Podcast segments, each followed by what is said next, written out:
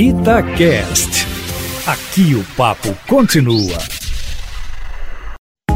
Itatiaia Carros, com Emílio Camanzi. Emílio, a Maria Paula conta pra gente aqui no e-mail que sempre quando vai a um posto de combustível ou no Lava Jato, os vendedores querem, porque querem, trocar a borracha do para-brisa. E ela pergunta para você: tem mesmo que trocar sempre? Qual que é o melhor período para troca? Hein, Emílio? Boa tarde. Boa tarde, Júnior, e para toda essa gente que está ligada aqui na Itatiaia.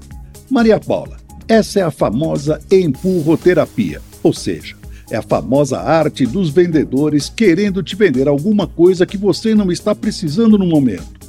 As palhetas são uma delas. Bom, vamos lá.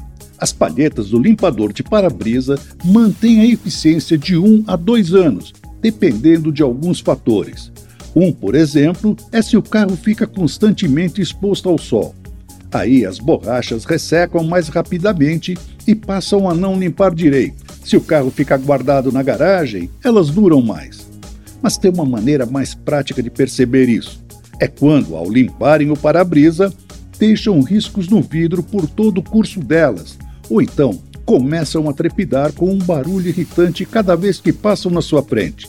Se isso estiver acontecendo, é que a borracha ressecou ou está viciada na posição de repouso do limpador.